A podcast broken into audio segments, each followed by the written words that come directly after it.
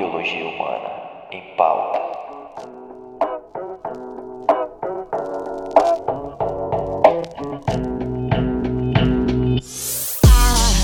Salve, salve! BioRadio mais uma vez no ar e hoje o papo é sobre testosterona. É, Para quem ainda tem dúvida, entendam: a testosterona é um hormônio. Sendo um hormônio, ela atua como uma espécie de mensageiro no nosso corpo, ou seja, os hormônios levam uma determinada mensagem a determinadas células para indicar o que, que essas células devem fazer ou como elas devem atuar num determinado momento. E isso acaba sendo um mecanismo bem específico, porque determinadas células uh, têm determinados receptores para determinados hormônios. Então vejam uma relação muito impactante nesse sentido. O músculo do nosso corpo que mais tem receptores de testosterona é o nosso coração. Então vejam a importância desse hormônio.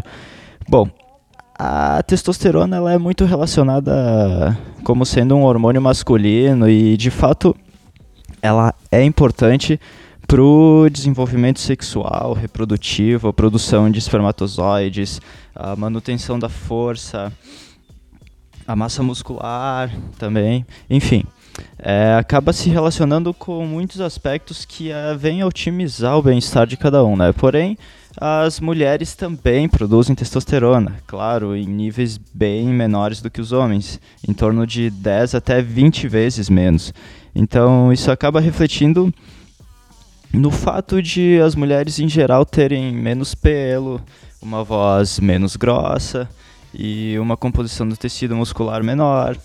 Então, enquanto nas mulheres a testosterona é produzida nos ovários e nas glândulas adrenais, os homens realizam a produção também nas adrenais, porém a maior parte é fabricada nos testículos.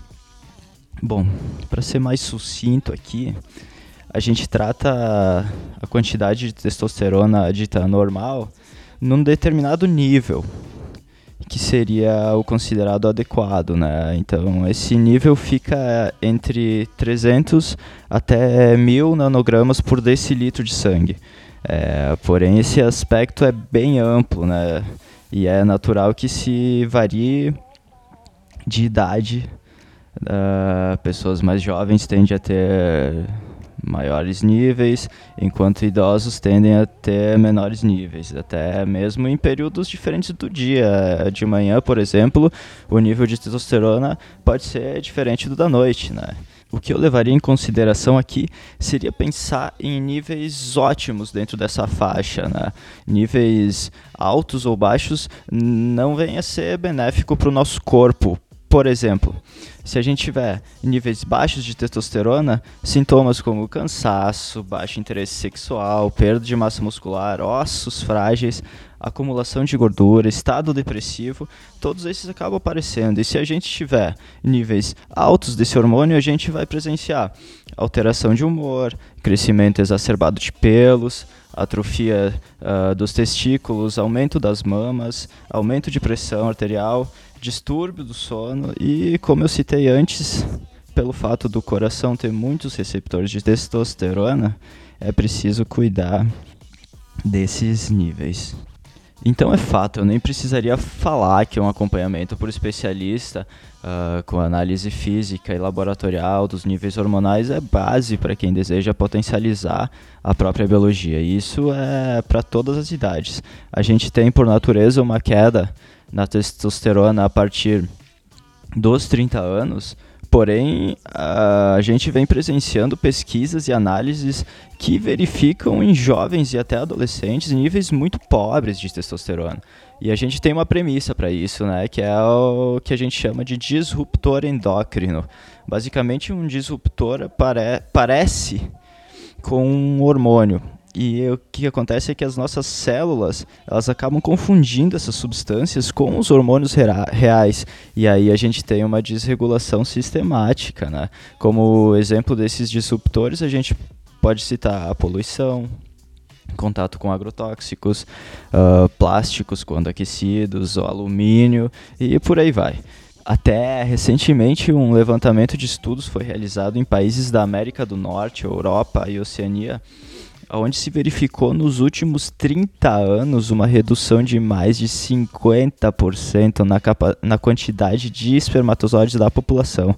A gente ainda não sabe exatamente as possíveis causas desse decréscimo, porém acredita-se que os fatores ambientais que eu falei antes são impactos diretos. Percebam o quão impactante isso pode ser para as gerações futuras, né? Então, finalizando aqui, a produção de testosterona no nosso corpo ela depende da nossa produção energética. A nossa energia depende do estilo de vida que a gente tem, nutrição, água, exercícios físicos, estresse, sono, tudo influencia. Agora, se você quiser dar um gás de forma natural na tua testosterona, a Boston State Hospital apontou um estudo em que expor a região genital ao sol por um determinado período de tempo aumenta a produção de testosterona em até 200%, senhores. É importante ressaltar que você uh, procure não fazer essa técnica em público, em qualquer lugar, caso você não queira ser preso, né? Porém, o conceito é bem interessante e fica a dica aqui. Sempre pense no teu corpo de forma sistêmica. A gente tem uma quantidade muito grande de hormônios atuantes no nosso corpo, cada um atuando em determinados aspectos para a gente poder ser 100% no que a gente é ou no que a gente quer ser. Hoje a gente fica por aqui, eu sou o Matt e a gente se fala semana que vem aqui no Bio Radio. Até lá!